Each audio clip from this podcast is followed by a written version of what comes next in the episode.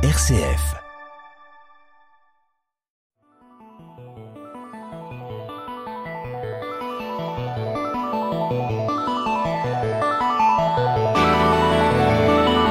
Couper les pixels en quatre. Le podcast qui décortique le jeu vidéo.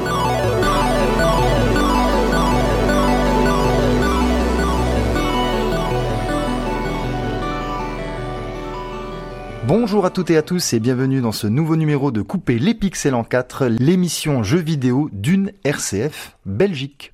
Je tiens à rappeler que Couper les pixels en 4, c'est un podcast d'analyse et de débat autour de thèmes vidéoludiques et aujourd'hui, j'ai un invité, Arnaud Yavel, avec lequel je vais euh, disserter autour d'une figure du jeu vidéo, d'un personnage assez illustre, Hideo Kojima. Nous essayons aujourd'hui d'analyser, de découvrir Hideo Kojima, ce programmeur, à travers son œuvre. Arnaud Yavel, bonjour. Bonjour. Arnaud Yavel, vous êtes chroniqueur sur une émission qu'on appelle les Chroniques du Rétro, qui, qui, se situe sur Facebook, n'est-ce pas? C'est une page qui s'appelle Le Bourbier Indé. Vous expliquez lors de Let's Play pourquoi certains jeux euh, sont mythiques, euh, ont été euh, connus à l'époque. C'est essentiellement du rétro gaming. Hein. C'est du rétro gaming, c'est des tests de vieux jeux. PlayStation première du nom, PlayStation deuxième du nom. Euh, on n'est jamais plus, on n'est jamais allé plus haut. On a testé des jeux sur euh, les euh, les Game Boy et tous ces consoles d'antan, là, de, de trentenaires, de la génération des trentenaires. Oui, tout à fait. Et alors, vous êtes également développeur indépendant. Vous êtes en train de développer un jeu. Oui, entre autres beaucoup de travail, c'est pas encore terminé, donc on va pas trop euh, en parler. Mais il y a déjà quelques, on va dire que en pourcentage, on est à 30% d'aboutissement euh, au niveau du projet. Et donc vous êtes légitime pour parler d'un développeur illustre de jeux vidéo. C'est l'objet de notre euh, de notre émission d'aujourd'hui, Hideo Kojima. C'est vous qui m'avez entre autres également proposé cette thématique. Pourquoi Je vais commencer par là. Pourquoi est-ce que vous vouliez parler à tout prix d'Hideo Kojima? Bah, La liste des créateurs en jeux vidéo commence à devenir créateurs, des auteurs, ce qu'on va appeler vraiment des auteurs, euh, commence à, vraiment à s'agrandir. Euh, dans les années 80, euh, c'est pas la naissance du jeu vidéo, mais on va dire à l'adolescence du jeu vidéo, les noms de créateurs n'étaient pas vraiment on, ne secouait pas les, on ne faisait pas soulever des foules pour aller applaudir tel un dieu, un créateur de jeux vidéo. Alors certains, comme Hideo Kojima, dans les années 90, ont commencé à devenir vraiment très importants. Il euh, y en a d'autres, hein. David Cage, il y en a vraiment un paquet maintenant aujourd'hui, parce que c'est un peu des rockstars du jeu vidéo, même si ça reste juste des développeurs, même pas vraiment des développeurs. certains sont émancipés, d'ailleurs Kojima s'est émancipé, c'est ça qui est important. Ce personnage-là est vraiment particulier. C'est le seul, c'est le seul qui a maintenant sa propre boîte, euh, ses propres troupes et qui dirige son bateau. Après des années euh, je vais pas dire d'errance parce qu'il a pas erré, mais des années à travailler pour une société, pour Konami, la fameuse société de jeux vidéo. Après toutes ces années à avoir travaillé pour Konami, maintenant lui, il a pris son envol et il est vraiment considéré parmi, parmi tous les créateurs de jeux vidéo de connus avec des noms ou des renommées comme euh, au-dessus du lot. Euh, il y a des gens qui se sont agenouillés devant lui. Ah oui, ah oui, ah, ah, oui, donc on est. Ça reste un être humain. Hein. On est dans un cas unique. Il est vénéré par une certaine communauté, comme étant un génie, un grand créateur. Euh. Bon, voilà, on va voir ensemble si tout ça c'est vrai, si ça se vérifie. Bien sûr. Mais en tout cas, le monsieur, c'est un, dans le jeu vidéo, dans le vidéoludique, c'est un grand monsieur. Oui, c'est sûr. Et c'est un cas unique, en gros. Hein, c'est ce que vous essayez de dire. Unique. Enfin, moi, personnellement, je ne connais personne d'autre que Hideo Kojima euh, comme créateur de jeux vidéo. Aussi, euh, les gens sont en, en transe quand un nouveau jeu Kojima va sortir. Les, c'est il est vénéré. Il oui, est vraiment vénéré. c'est un cas à part. C'est vraiment, vraiment à part. Tout à fait. On aurait pu en choisir d'autres, mais lui, il est très particulier. Ça va être effectivement l'objet de notre émission. Hideo Kojima à travers son œuvre et voir en quoi euh, ce, on va dire d'abord planificateur. On va voir un tout petit peu l'essence, l'origine de, de son parcours. En quoi ce planificateur, ce développeur et en fait cet auteur ce vrai artiste a pris son envol et a réussi à se démarquer à ce point. Oui. Si vous me permettez, je resitue un tout petit peu la naissance de, du personnage. Il est né dans une toute petite ville à proximité de Tokyo. La préfecture c'est Tokyo, donc euh, au Japon, en 1963. Il provient d'une famille bourgeoise. On ne sait pas bien ce que font ses parents, mais on sait qu'il a un haut niveau de vie. dès le départ, et il se consacre tout d'abord à l'écriture l'écriture de nouvelles, c'est ce qui le porte, et c'est l'écriture de nouvelles qui, on va dire, devait à un moment donné se transformer en scénario de film, car c'est ça sa réelle passion au départ, c'est la science-fiction, c'est euh, le, post-apocalyptisme cinématographique. On peut citer des films comme Mad Max, Blade Runner, là c'est plus de la science-fiction, hein, de l'anticipation. On a également euh, Terminator euh, qui revient systématiquement, et très important, c'est le cinéma américain qui l'intéresse, le blockbuster hollywoodien des années 80. Et la musique. Ah, et la musique. Et la musique. Cinéma et musique, c'est les deux vecteurs euh, qui l'ont porté euh, jusqu'où il, euh, où maintenant il est quasiment vénéré comme un dieu, avec les propriétés. Je dis qu'il est vénéré comme un dieu. C'est les gens, hein, c'est des fans. Bien sûr. Hein, il c'est pas un dieu, mais il a même des caractéristiques de, dans son comportement, même dans son dans sa façon de se présenter aux gens, qui sont ceux de des divinités, on va dire. Ah oui, Le narcissisme, ah le, le l'idolâtrie, euh, le grandiloquent, euh, des choses comme ça. La communication transversale, on verra aussi qu'il est très attaché aux réseaux sociaux et qu'il euh, partage. Il se diffuse. voilà, il se diffuse. C'est le bon terme. Il se diffuse. Alors, il se rend compte que dans le Japon des années 80, c'est très difficile de percer parce que lui, en plus, les scénarios qu'il écrit, c'est pas des petits scénarios. Hein, c'est le cinéma japonais de l'époque ne peut pas produire les scénarios qu'il qui, propose. Alors, il fait quelques courts métrages avec des zombies. Voilà, au tout début, bon, ça, ça ne marche pas du tout. Et euh, tel un Stallone avec son Rocky, il essaie comme ça de faire euh, son cinéma d'auteur, mais qui, bien évidemment, tombe à plat. Et il ne fonctionnera jamais. Ses parents le dirigent vers des études d'économie qu'il va quitter très rapidement parce qu'il était très malheureux et il va se retrouver donc justement dans le domaine du jeu vidéo. Vous le citiez, c'est un c'est un joueur Kojima, il joue notamment à Super Mario Bros et comme vous le disiez auparavant, le jeu le milieu du jeu vidéo de l'époque est très déconsidéré. C'est un art euh, mineur. C'est pas naissant, c'est pas un art naissant, mais euh, oui, c'est considéré par la plupart des gens comme du divertissement, du jeu. C'est l'équivalent d'un jouet, un jeu vidéo. C'est ça, exactement. À l'époque, il n'y avait pas d'auteur, il n'y avait pas de, on ne signait pas ces jeux. Les les euh, les compositeurs de musique de jeux vidéo ne signaient pas leurs œuvres. Non, bien sûr. Ils avaient honte d'une certaine manière. Ouais, tout à fait. Et euh, notamment pour, euh, on va dire, ne pas trop euh, effrayer ses parents, car le milieu du jeu vidéo est, comme on vient de le dire, très déconsidéré. Il va quand même postuler et être engagé chez Konami, la seule entreprise de jeux vidéo à l'époque qui est cotée en bourse. Donc ça a un peu rassuré sa famille, vous voyez. Et vous le disiez, Konami, au départ, avant de se lancer dans le dans les micro-ordinateurs, c'était même pas des consoles de salon, eh bien, il réparait des jukebox voilà, c'était une entreprise d'électronique qui, euh, qui, qui travaillait sur les jukebox. Bon. Voilà, ils ont procédé à leur mutation euh, plus tard. Euh, voilà. Pour devenir la grande firme qu'on connaît aujourd'hui, qui n'a absolument plus rien à voir avec ce que oh c'était à l'époque. Non. Bah, Konami aujourd'hui s'intéresse plus aux jeux mobiles, hein, soyons clairs, quoi, que, la production de jeux ambitieux. Ils ont laissé leurs licences, euh, les grandes licences de Konami euh, derrière eux, et certaines sont encore là. Mais les fameuses licences, tout, ce qui appartient à Kojima, ils l'ont mis à la poubelle déjà. Ouais.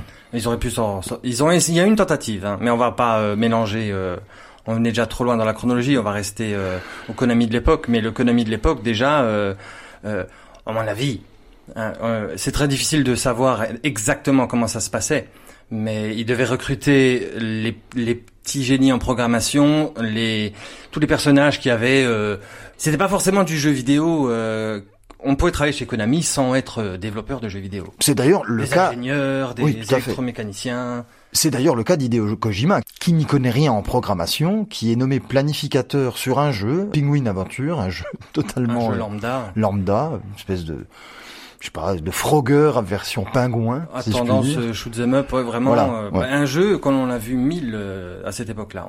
Et donc par la suite, il monte en grade, on lui donne le projet de la planification d'un jeu, il devient chef de projet, chef du projet The Last Ward. Et là, c'est quand même un peu dramatique. On, on, annule son jeu au bout de six mois, c'est-à-dire qu'il s'investit et c'est euh, voilà, c'est chou blanc. Euh, on, on, stoppe carrément la, le développement du jeu et il, il devient en plus d'être quelqu'un qui ne sait pas programmer et qui avait déjà mauvaise réputation dans l'entreprise, il devient le seul de l'équipe à ne pas avoir été au bout du développement d'un jeu. Oui, mais ça arrive toujours aujourd'hui. Hein. En général, les jeux qui n'arrivent pas euh, à passer un certain cap sont coupés en morceaux et recyclés dans des licences connues. Euh, alors, je, je, voilà, cette histoire-là, je l'ai pas aussi jusqu'au euh, bout du bout du, euh, du des, détails, mais euh, je suppose que c'est ce qui s'est passé. Ils ont dû faire des études de marché, ils ont dû savoir euh, quel type de jeu que mar fonctionnait dans les euh, salles d'arcade, parce qu'il y avait beaucoup de salles d'arcade. Je, je, pense que c'est comme ça que ça, que ça fonctionnait. Et de fil en aiguille, ils ont détricoté le jeu et le projet avec. Et Kojima est parti avec le, bébé et l'eau du bain. Oui. Alors donc, euh, il pensait à cette époque-ci que c'était foutu, qu'il allait se faire licencier, disons-le, mais finalement, on lui redonne les rênes d'un projet qui, là, va être, euh, eh bien, le début d'une saga mythique du jeu vidéo, euh, Metal Gear, en 1987, sur MSX2. Alors, avant d'entrer vraiment dans euh, l'analyse de cette saga, parce que c'est vraiment, c'est massif. C'est la saga principale. Voilà, c'est monsieur. C'est le nerf de la guerre quand on parle d'Hideo Kojima. Nous allons passer à notre première transition musicale, qui est justement une musique euh, tirée d'un des jeux, d'un des Metal Gear, Metal Gear 5 Ground Zeroes. C'est une reprise, c'est la musique d'Ennio Morricone, Here's to You, qui est tirée de la BO du film Sacco et Vanzetti.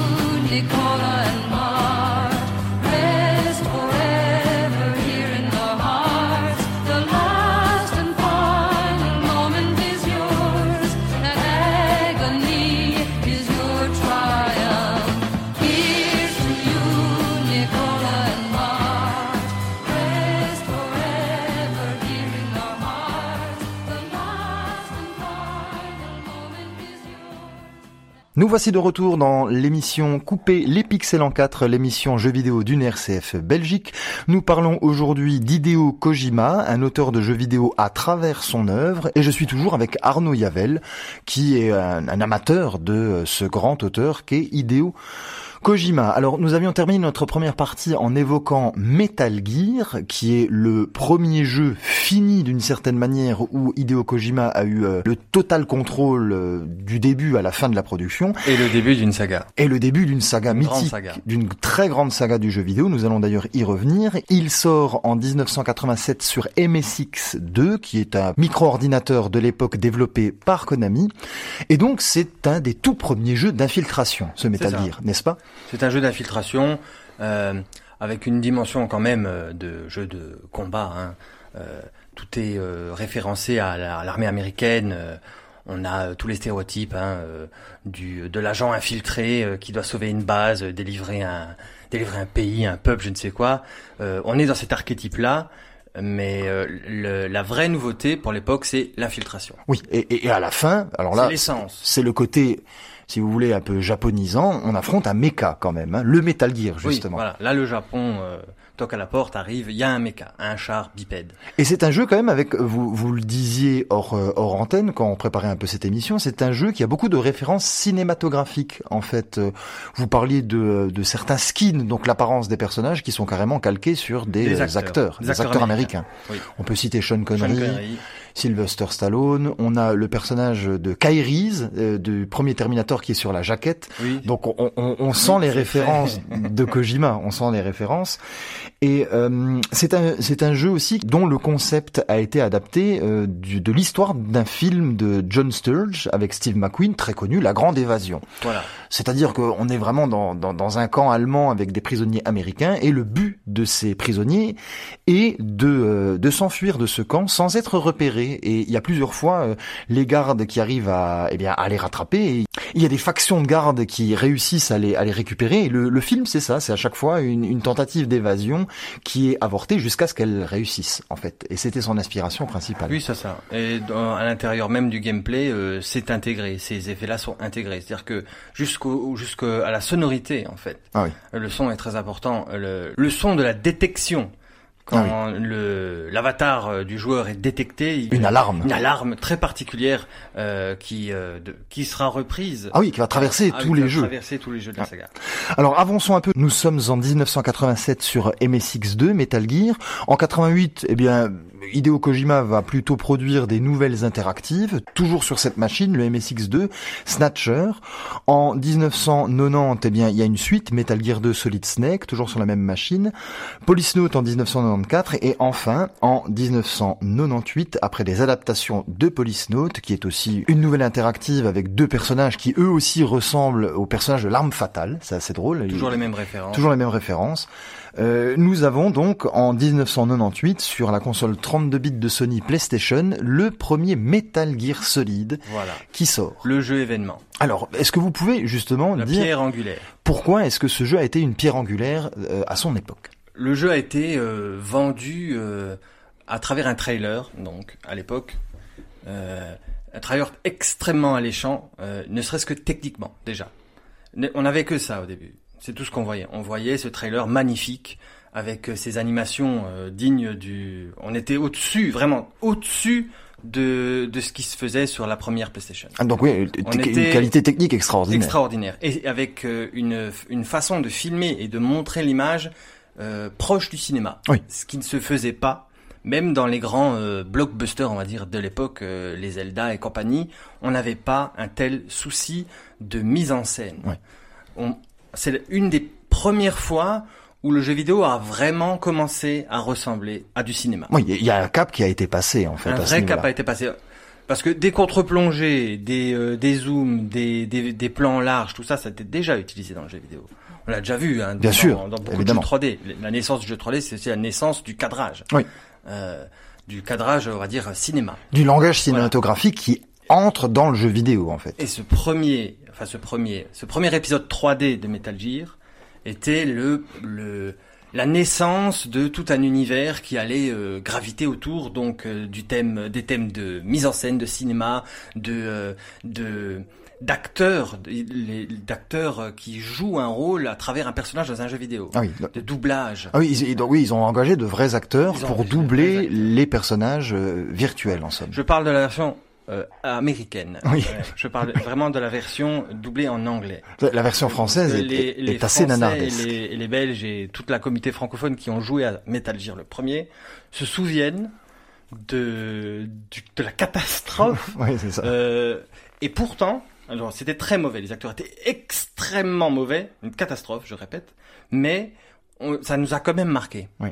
Ça nous a quand même marqué le, tellement le jeu euh, était novateur, tellement euh, c'était une claque visuelle, le- l'énergie qui en dégageait et les, les, les trouvailles, les nouveautés. euh, il faudrait 15 émissions pour Oui, parler oui. de. On va un peu résumer, mais euh, disons que ce qui était aussi intéressant, c'est que Hideo Kojima a refusé d'avoir des cutscenes, donc des scènes de transition, en images de synthèse. Il a euh, volontairement gardé le moteur du jeu, qui était en dessous au niveau qualitatif d'images de synthèse, mais qui suffisait. pour pouvoir avoir le contrôle total, de Total. la mise en scène. C'est Et ça. c'était un bon choix finalement. Du début à la fin, ça reste totalement cohérent. Visuellement, totalement cohérent au niveau du son, sauf la version française, Bien sûr. mais totalement cohérent.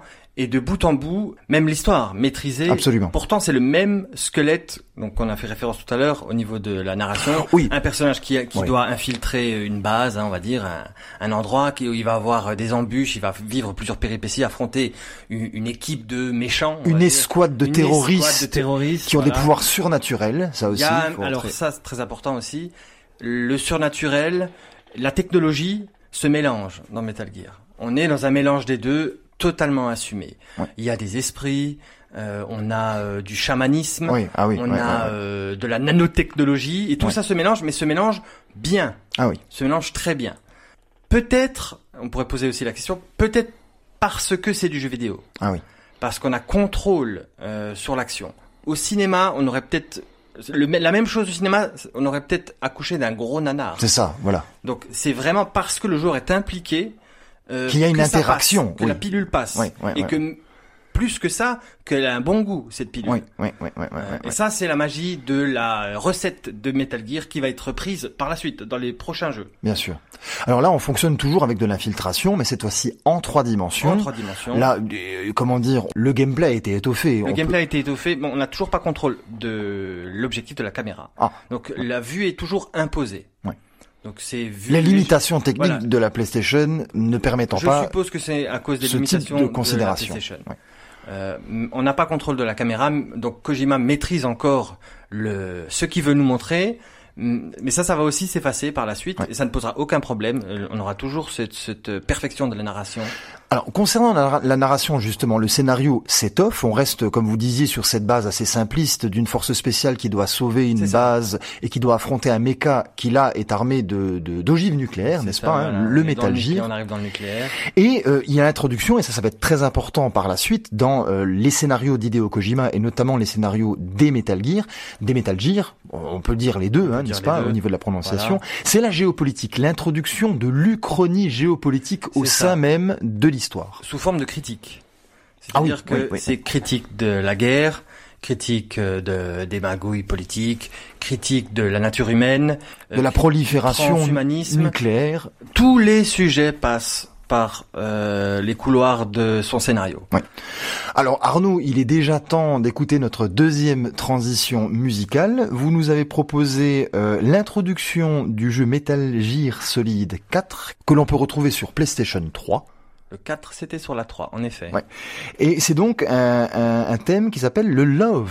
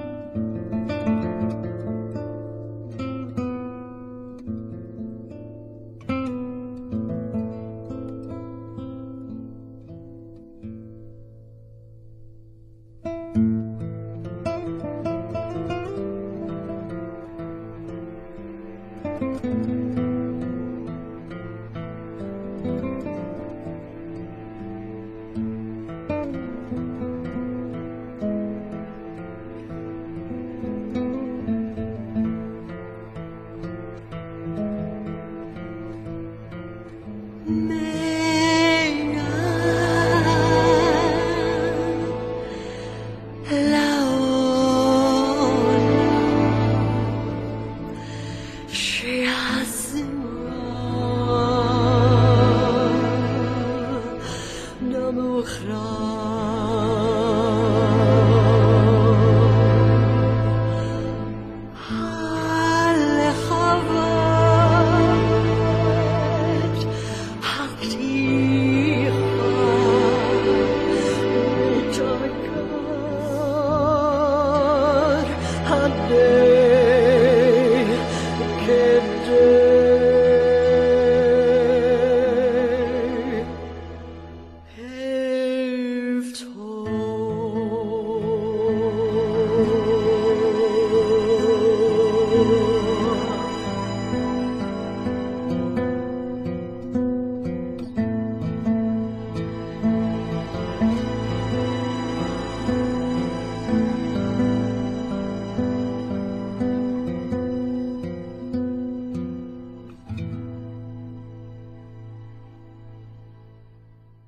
voici de retour dans Couper les pixels en 4, le podcast jeux vidéo d'une RCF Belgique. Je suis toujours avec Arnaud Yavel et nous discutons d'Hideo Kojima. Nous essayons de comprendre cet auteur de jeux vidéo à travers son œuvre. Et son œuvre, nous sommes arrivés à un moment assez important d'ailleurs euh. de celle-ci, Metal Gear Solid 2 Sons of Liberty 2002. PlayStation 2, et là encore Arnaud, une claque. Une, claque, monstrueuse, euh, magistrale. Euh, un jeu qui est sorti peu de temps après la sortie de la console, qui elle aussi était extrêmement attendue, euh, voilà. Que des gens ont dévoré donc Metal Gear 2 à travers une petite démo oui, que Monsieur Kojima avait laissé, qui était fournie dans le jeu Zone of the Enders qu'il produisait également. Qu'il produisait également. Un autre jeu de un jeu de mecha. Un jeu de mecha, voilà. Un peu plus anecdotique, intéressant, mais voilà. Un peu Sympathique. Mais bon, c'est pas, on est loin de la carrure d'un Metal Gear. Et ce qui est fou, c'est que les gens ont acheté ce jeu juste pour avoir la démo de Metal Gear Personnellement, je l'ai fait. Ouais, bah, la plupart des joueurs. procuré cette démo à travers l'achat du de Zone of the Ender. Et qu'est-ce qui était fou dans cette espèce de teaser qu'on pouvait jouer? Ben, j'ai envie de dire, ne serait-ce que pour donc cette petite démo, hein, on va parler après du jeu, mais ne serait-ce que pour cette petite démo, c'était tout ce qui faisait l'essence et le, le grandiloquent et, et le, la majestuosité du premier en, en x10. Ah oui, ouais, ouais, ouais. Donc on avait vraiment l'impression, mais je parle pas que techniquement, je parle même au niveau du gameplay. Au niveau du gameplay, ah, au niveau du gameplay, il faudrait des heures pour parler. On pourrait parler, ne serait-ce que de la démo pendant des heures. On a une vue subjective. on peut y faire. Voilà, ça, ça arrive. On a euh, bon la technique évidemment, on change de on change de matériel donc la technique augmente, mais même si elle est très impressionnante, les premières taches de sang, les premières euh, humidités, les premières gouttes, les pluies magistrales, enfin bref, tout ce qui est technique c'était extraordinaire. Ce qui, m'a marqué Arnaud, vraiment à l'époque, et je crois que même encore aujourd'hui, aucun jeu n'arrive à, cette qualité-là dans ce domaine, c'est l'interaction avec les décors. Grande, grande tout interaction. était destructible. Quasiment tout était destructible et dans un petit lieu parce que l'action se passait sur un tanker, un tanker, un grand bateau, voilà, en pleine tempête. C'était très impressionnant, en plus très euh, visuel. Euh, ne serait-ce que pour ce petit morceau de jeu qui doit représenter ah bah, 20% de Metal Gear 2, on avait une une pléthore de choses à faire en fait. Euh, on a, enfin personnellement j'ai joué des heures dans cette petite démo. Enfin c'était une petite démo mais elle, elle avait une aura quelque chose de, euh, de, de plus. Euh, le Zone of the Under euh, était de côté, je jouais à la démo de Metal Gear. Oui, je jouais à ça. Alors, il faut dire que la démo n'était pas tout le tanker, c'était une partie c'était une, du tanker. La moitié. La moitié. et alors, ce qui est assez intéressant, et vous développerez là-dessus, c'est que nous jouions donc le personnage de, de Metal Gear Solid 1, Solid Snake, qui est d'ailleurs euh, une référence à New York 1900, 1997 euh, avec euh, voilà Snake Plissken qui est en fait le, le personnage joué par Kurt Russell. C'est encore un film qu'affectionne tout particulièrement Hideo Kojima. Et donc, comment dire, avec cette illusion de pouvoir jouer notre héros favori, nous entrons dans ce que vous appelez, vous, la première Koji Mascarade. Qu'est-ce que c'est qu'une Koji Mascarade, Arnaud? C'est quelque chose qui va revenir assez souvent dans toutes les, euh, dans, surtout dans les trailers en fait. Ah oui. Dans les jeux moins, puisque c'est les trailers qui annoncent. Et qu'est-ce que c'est du coup? Qu'est-ce que c'est? Ben, c'est une façon de créer de la désinformation, de la fake news, comme on dit aujourd'hui, par ah rapport à, son, à, son, à, sa propre création. Ah oui, euh, on annonce à travers un trailer qu'on pourra faire ceci ou cela, puis une fois le jeu en main, le jour de sa sortie, c'est le contraire qui se passe, ou quelque chose de totalement différent. C'est une, alors une, une, mystification du joueur. On acheter un jeu d'infiltration, puis on se retrouve sur un, un jeu de course, je ne sais pas, quelque chose vraiment de, même jusqu'à l'univers entier ah de, de l'œuvre. C'est euh, brouiller les pistes. C'est brouiller les pistes, c'est pour surprendre, et ça fonctionne. Et, Kojima fait... Fait, ça euh, tout le temps, en somme. C'est une très bonne façon de faire de la promo aussi, il faut l'avouer. Mais euh, lui, il la maîtrise. et là donc, dans Metal Gear 2, nous jouions pour, pendant la première partie, donc sur le tanker, euh, nous incarnons Snake, le héros, mythique, de la du, premier, Metal Gear solide en 3D. Et il y a une coupure. On, on, ne contrôlera plus du tout ce personnage jusqu'à la fin, en fait. Non, on ne le contrôlera plus.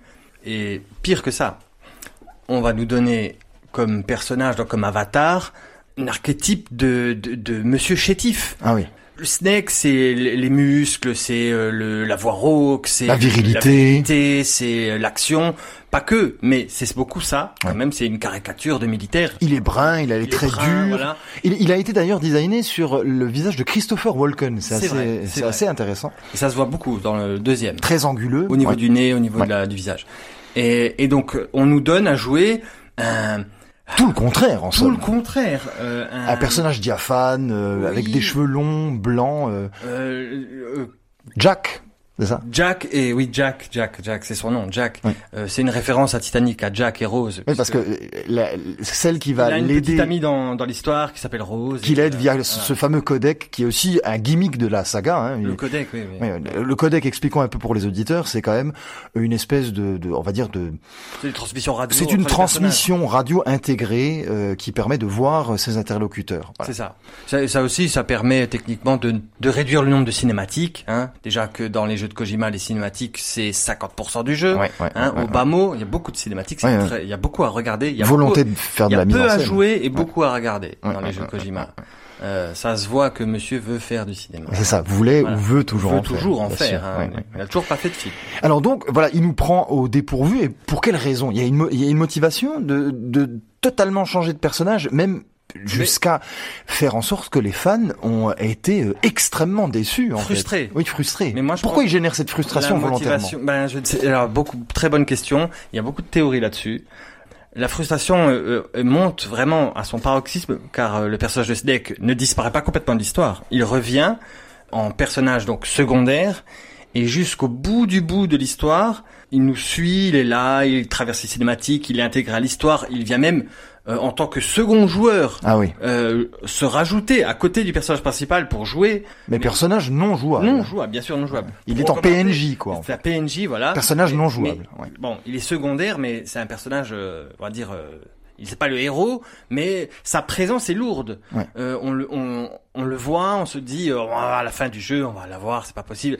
Jusqu'à la fin, jusqu'à la fin, on en est privé. Ouais, c'est ça. Euh, c'est volontaire en fait. C'est hein. totalement volontaire. Et, et alors, vous parliez de cette histoire de Koji Mascarade, de volonté d'aller comme ça à l'encontre du désir des fans et des joueurs pour euh, les bousculer, hein, en Les somme. surprendre, les, Voilà. les frustrer, créer de, à buzz. Metal Gear 2 est un jeu mythique avec le recul, mais à l'époque, il n'a pas eu l'approbation d'une majorité de ses fans. C'est un jeu qui est quand même excessivement décrié, de par ce côté frustrant et volontairement frustrant que Kojima a voulu insérer, et aussi parce que, au niveau de son scénario, c'est excessivement complexe, c'est du complotisme euh, vraiment intéressant. C'est clairement pas tout public. non. Et il y a, y, a, il y a énormément de considérations méta. On brise le quatrième mur, on fait peur au joueur à la fin en lui disant qu'il euh, voilà qu'il est en train de devenir fou en jouant lui-même euh, au jeu, c'est-à-dire que la console s'arrête, les personnages commencent à débiter des, des, des choses totalement absurdes, les, les personnages qu'on joue. Hein.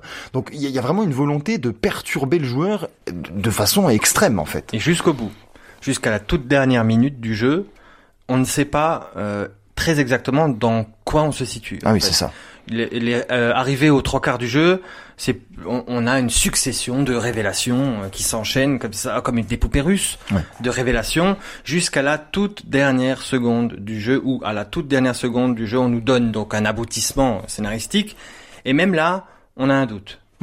Et l'objectif est de, est de- c'est terrible à dire, mais c'est quand même d'une certaine façon de faire aussi la morale De questionner, aux joueurs. de questionner et de faire la morale. Ah oui, qu'est-ce que tu fais là devant ta console à jouer alors que tu pourrais faire autre chose? Tu es en train de foutre ta vie en l'air. Il y a quelque chose un peu de, de cet ordre-là, une, une Bah, espèce de volonté paradoxal. de faire du, du pop art euh, dans le jeu vidéo. C'est paradoxal. Dénoncer le médium en passant par le par par, par le ça. médium. C'est ça. On, on joue un jeu de- d'infiltration et de guerre, et le message du jeu c'est euh, la guerre, euh, non, euh, reste pas devant ton écran, Ouais, euh, ouais. Coco. Euh, Tu, tu voulais jouer le mec viril, ben non, tu regarde, joueras tu, pas le tu mec joueras pas du tout la- le personnage que tu voulais jouer. Je pensais que cette histoire allait euh, de cousu de fil blanc euh, jusqu'à ce qu'on libère une princesse, on libérera pas de princesse à la fin. ça. Et quand tu n'auras pas libéré la princesse, tu iras libérer quelque chose d'autre, puis en fait non, puis en fait oui. Et, et puis il y a une critique véhémente des États-Unis qui va abandonner par la suite. Très. Les États-Unis qu'il aime, qu'il adore, c'est son idéal. euh, On l'a bien vu avec ses références hollywoodiennes, etc. Là, c'est l'État profond qui est mis qui est mis en cause. Les systèmes de surveillance, Exactement. etc. etc. C'est extra, le monde excessivement moderne, le- à travers la technologie et à travers euh, le, le- la militarisation. Arnaud, nous arrivons déjà à notre dernière transition musicale et pour terminer ce, ce- cette espèce de petit parcours euh, voilà euh, auditif, nous écoutons le groupe Low Roar avec Don't Be Serious, un morceau qui est tiré d'un jeu de Kojima, le dernier en date, Death Stranding. Rain, heavy pulse, Dirty hands, sweaty clothes, libertine, then a plan.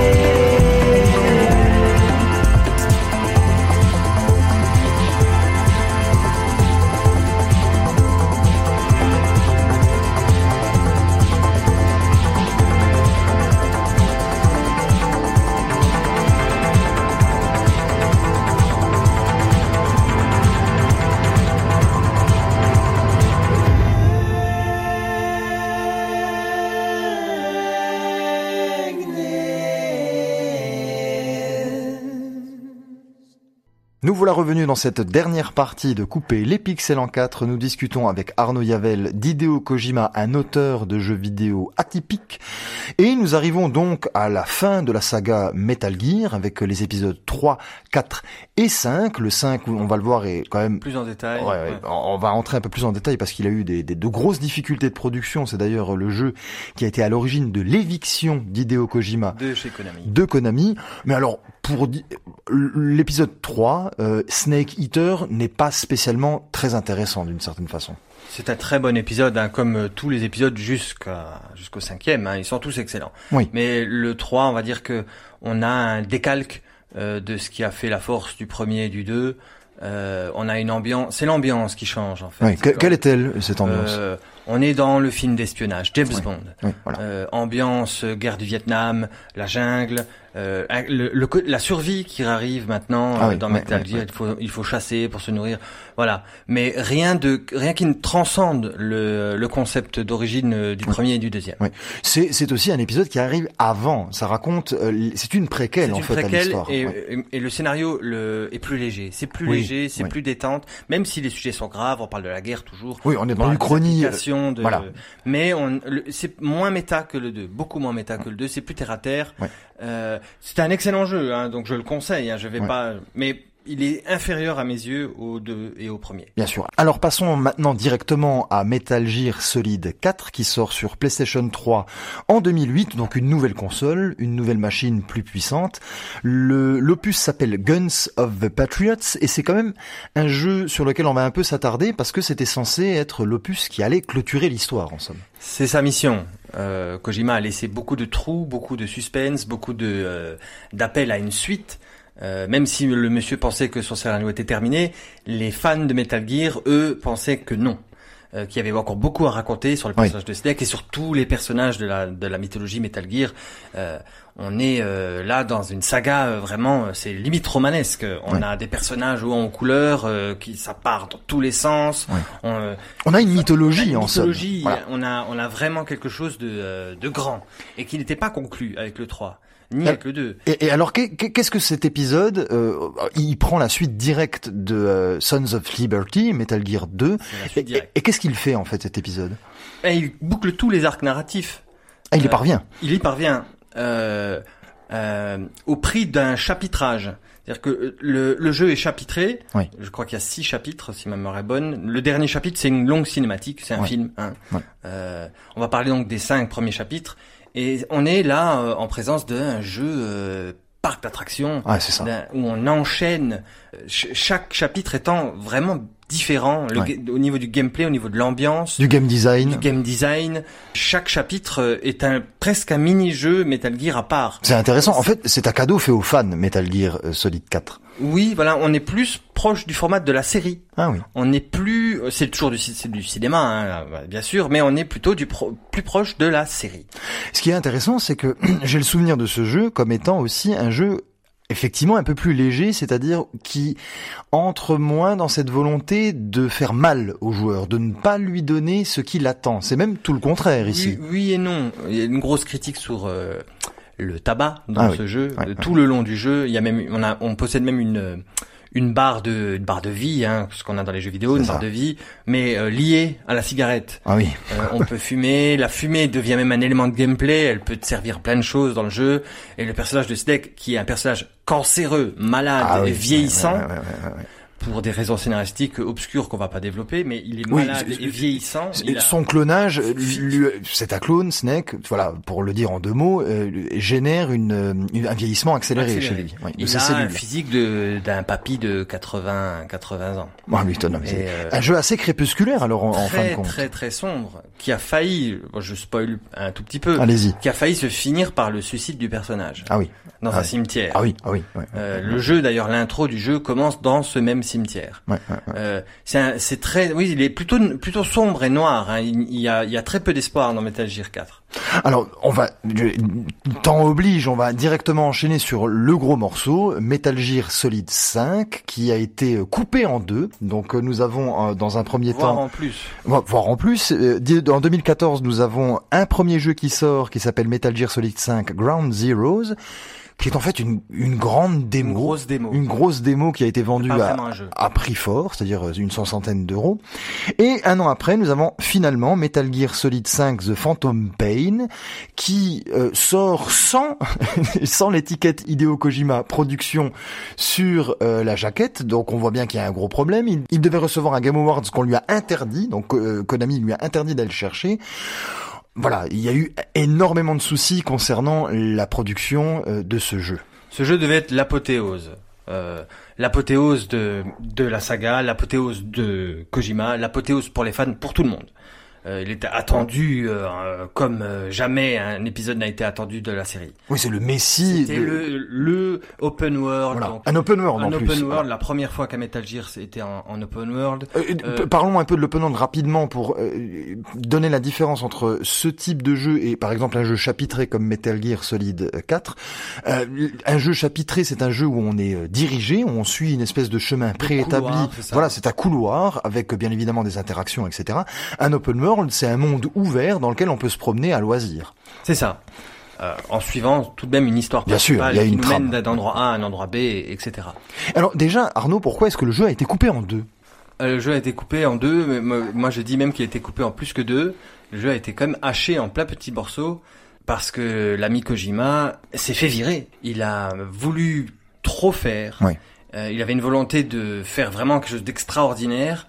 Il n'a pas été euh, écouté. Alors, je pense que la, la, la, la démo qui est Ground Zero n'avait que euh, l'intérêt de cette démo, c'était l'argent. Ouais, Il c'est fallait ça. de l'argent pour continuer le projet. pour rentabiliser le projet qui coûtait de plus en plus cher, il coûtait des millions de dollars, C'est ça. précisément 73 millions d'euros. C'est une somme 3 colossale. millions d'euros, oui.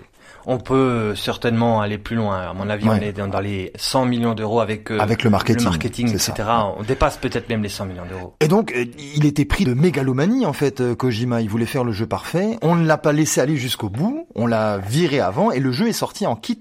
Et même Metal Gear Solid 5 de Phantom Pain, donc la version qui est censée être définitive, n'est pas finie. Non, euh, il manque sa fin, son dénouement. On- la fin du jeu n'est pas vraiment une fin de jeu. C'est Euh, incroyable. c'est assez incroyable. C'est inédit. C'est inédit. C'est inédit. euh, non, oui et non. Il y a d'autres jeux où c'est Oui, arrivé. mais oui, oui, bon. On va dire que c'est c'est pas c'est pas courant. C'est pas courant dans le jeu vidéo. Le jeu n'est pas fini. Tout le monde l'a vu. Tout le monde le sait. Tout le monde sait pourquoi. Parce que Kojima s'est fait virer. Tout le monde sait ça. Mais c'est quand même sorti. C'est sorti dans le commerce, en, en Blu-ray. C'est accessible. C'est accessible. Et voilà. Et, euh, Et ce qui est fou, c'est que c'est un chef-d'œuvre malgré tout. C'est un chef-d'œuvre inachevé. c'est un chef-d'œuvre. Voilà, c'est ça. Voilà. On va, on peut prendre l'analogie des sculpteurs. Voilà, c'est une sculpture inachevée. C'est extraordinaire. Voilà. Et, c'est- et il faut dire qu'en termes de gameplay, en termes de d'innovation, il fusionne aussi des mécaniques euh, que qu'on pouvait voir dans les opus sur PlayStation Vita, etc. Oui, c'est La ça. gestion de base. C'est le plus complet, Voilà, c'est oui. le mieux maîtrisé, à part l'open world qui n'est pas, ça c'est euh, le problème de jeu, qui Oui. n'est pas vraiment nécessaire, il n'est pas nécessaire, Ouais. Bon, bon, il est là et c'est plaisant. Euh, La deuxième carte n'est pas finie non ouais, plus. c'est ça, Bon, voilà. Il y, a des, il y a des soucis techniques Mais qui sont plus dus, voilà, euh, aux problèmes de production, mais en soi, au niveau, je le plus dirais, abouti au Oui. niveau du gameplay. Et j'irais même jusqu'à dire que par rapport à, à tous les TPS, parce que c'est un, un TPS en open world, donc third person shooter, shooter la troisième personne, c'est le meilleur. C'est En termes de gameplay. C'est clair, euh, il est au-dessus de tout, de- au-dessus de tout. Alors Arnaud, on va quand même terminer cette émission assez rapidement en parlant des autres projets de Kojima et de son avenir. Alors après s'être fait euh, dégager, utilisant le mot un peu un peu cavalier de chez euh, Konami, Sony l'a récupéré pour un projet assez bizarre, euh, pour euh, on va dire reprendre le projet avorté qu'il avait mis en place avec Guillermo del Toro, Silent Hill, qui est aussi une licence mythique de chez Konami. Il qui- devait, re- il devait reprendre il, Silent il Hill. devait reprendre cette licence horrifique de survival horror euh, psychologique Silent Hill. Donc, comme il a été viré, on a également enterré le projet Ça et s'est pas fait. ce Silent Hills, c'était le nom qu'il devait avoir ce jeu, a été transformé en Death Stranding et qui a été donc, comme je le disais, repris par Sony, qui est une espèce de jeu de science-fiction métaphysique qui se passe dans une période euh, post-apocalyptique, dans le futur en fait, hein, et où il y a des, des, des morts et des cataclysmes, euh, on va Mais dire. on retrouve tout le bestiaire, mystico-écologique. bestiaire de Kojima. Ouais. On retrouve euh, même l'ADN de Metal Gear Ouais. dans Death Stranding. Ouais. Euh, le héros charismatique, la technologie, euh, les questionnements sur euh, sur l'être humain, Ouais. sur euh, les technologies, sur la guerre, sur euh, tout est là, tout est là. Et un, un jeu assez spécial parce qu'un jeu spécial. avec un gameplay euh, quasi minimaliste en fait. Oui et non. Euh, on va dire que c'est un jeu qui est déroutant. Qu'est-ce qu'il faut faire dans ce jeu Arnaud? Qu'est-ce qu'il faut faire dans ce jeu? On pourrait on pourrait parler des heures, on pourrait aussi résumer qu'il faut courir, Voilà. il faut avancer, il faut progresser. Euh, Il faut livrer des paquets. Il faut livrer des paquets. Euh, c'est très très étrange. hein. C'est très très étrange d'en faire un, un gameplay. Ça peut être un sous-gameplay, ça peut être euh, un- une partie d'un jeu, mais là il en a fait un jeu entier. Ouais. un jeu de livraison dans dans dans la promenade dans la montagne. Oui, totalement inédit, une espèce d'œuvre d'art un peu hallucinée aussi, euh, Death Stranding. C'est ça, c'est ça. Mais on retrouve, voilà, comme j'ai dit tout à l'heure, tout ce qui fait un Metal Gear est dans Death Stranding. On Ouais. sent bien Ouais. que Sony a, a dû dire à Monsieur Kojima, écoutez, faites votre jeu, on vous finance à hauteur certainement de millions, Ouais. mais mettez à l'intérieur de ce jeu ce qui a fait votre succès dans la licence Metal Gear. Oui, pour récupérer les fans. Pour euh, récupérer les fans. Pour récupérer tout ça. Et malgré ça, il a eu envie de surprendre, car c'est quand même un jeu. Pareil, on ne savait pas très bien ce qu'il fallait faire avant la sortie du jeu, en fait. Non, avant la sortie du jeu, il y avait encore des grandes zones d'ombre sur qu'est-ce qui allait se passer à l'intérieur du jeu. Et là, il revient à cette histoire de malmener le joueur, parce qu'on offre simplement un gameplay assez pauvre, très peu euh, développé d'une certaine façon, et un, gameplay qui, qui, enfin, livrer des paquets sans véritablement faire quoi que ce soit d'autre, à quelques nuances près, c'est osé quand même comme pari. Mais c'est surtout très dommageable. Hormis ce, ce, ce gimmick de gameplay qui en plaît à certains et plaira pas à d'autres, le reste est travaillé, Ouais. le, le reste est maîtrisé. Euh, de la technique à la façon de montrer l'image, à la cinématographie, tout est maîtrisé. Ouais. Le, le, le, le casting aussi, maîtrisé. Ouais, ouais, Euh, Citons, citons Mats Mikkelsen, nous avons aussi Norman Reedus, ça. il y a Guillermo del Toro dedans, Léa Seydoux. dans un film. On est vraiment là, là, on est vraiment dans, oui, dans la mise en scène. C'est ça. avec de vrais acteurs digitalisés, même pas motion euh, capturé, performance capturée. Et c'est très étrange de savoir que ce qui fait un jeu vidéo, l'essence d'un jeu vidéo, c'est son gameplay, et que ce jeu pêche par le gameplay, mais est sublimé à côté, mais d'une façon extraordinaire. Oui.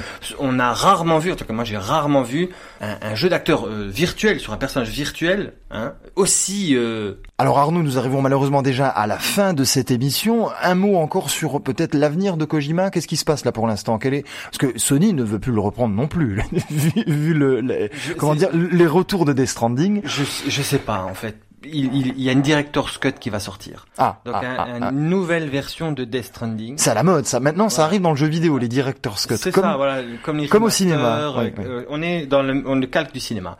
Mais euh, voilà, je, moi, je ne sais pas encore ce qu'il y a à l'intérieur de cette, de cette director's cut. On ne sait rien. Euh, Ouais. Il a fait un trailer, Sur PlayStation 5. hein. une Koji Masquerade, Voilà. où on voyait donc le héros de Death Stranding, Norman un- Reedus. Norman Reedus, dans un univers proche de celui de Metal Gear, pour nous montrer de façon renversée que ça sera pas un Metal Gear, ça sera Death Stranding, Death Stranding. le jeu que vous avez pas aimé, il va ressortir différent. Et alors, qu'est-ce que vous pensez de cette affaire-là, abandonnée, de cette espèce de studio euh, euh, Blue Box Software qui a teasé une espèce de jeu d'horreur qui pourrait faire penser à Silent Hill et tout porte à croire, hein, allez voir sur internet, chers auditeurs, si vous avez envie de connaître un peu le fond de l'histoire, que c'est Kojima qui est là derrière. Il a déjà fait ça, hein, créer de faux studios pour pouvoir faire la promotion d'un jeu. Oui, ou des anagrammes dans les noms, ou des... euh, On est là-dedans. on hein. est là-dedans. Un jeu de Un piste. jeu de piste, c'est pour faire du teasing, c'est pour euh, du marketing, et c'est aussi pour euh, faire parler du personnage, pour continuer à exister alors qu'il n'y a pas de jeu. Euh, rien n'est annoncé, or un autre Death Stranding qui est le même que le premier, mais euh, je ne sais pas, on ne sait pas ce qui va se passer Ouais, en tout cas. ouais, ouais. Pour l'instant, ça fait plusieurs années, ça fait euh, bien deux ans que Death Stranding est sorti, je pense. Oui, c'est ça. Voilà, il n'y a aucune annonce. Le studio de Kojima, le, le sien maintenant, puisqu'il Kojima studio, Productions. Kojima Productions n'a rien annoncé de spécial, rien de particulier, Ouais. Pas un jeu de, de mecha, rien du tout, rien du tout. Ouais. Nous aurions pu passer carrément deux émissions à parler de ce sujet. C'est un sujet euh, dense, c'est un sujet foisonnant, Hideo Kojima. Nous avons essayé de faire ce que l'on pouvait. On s'excuse. Ouais, on s'excuse d'avoir été aussi incomplet et sélectif. Merci Arnaud Yavel de m'avoir accompagné Ben, merci à vous. pendant cette émission. Et je donne rendez-vous à nos auditeurs la semaine prochaine. Passez une très bonne journée. Au revoir.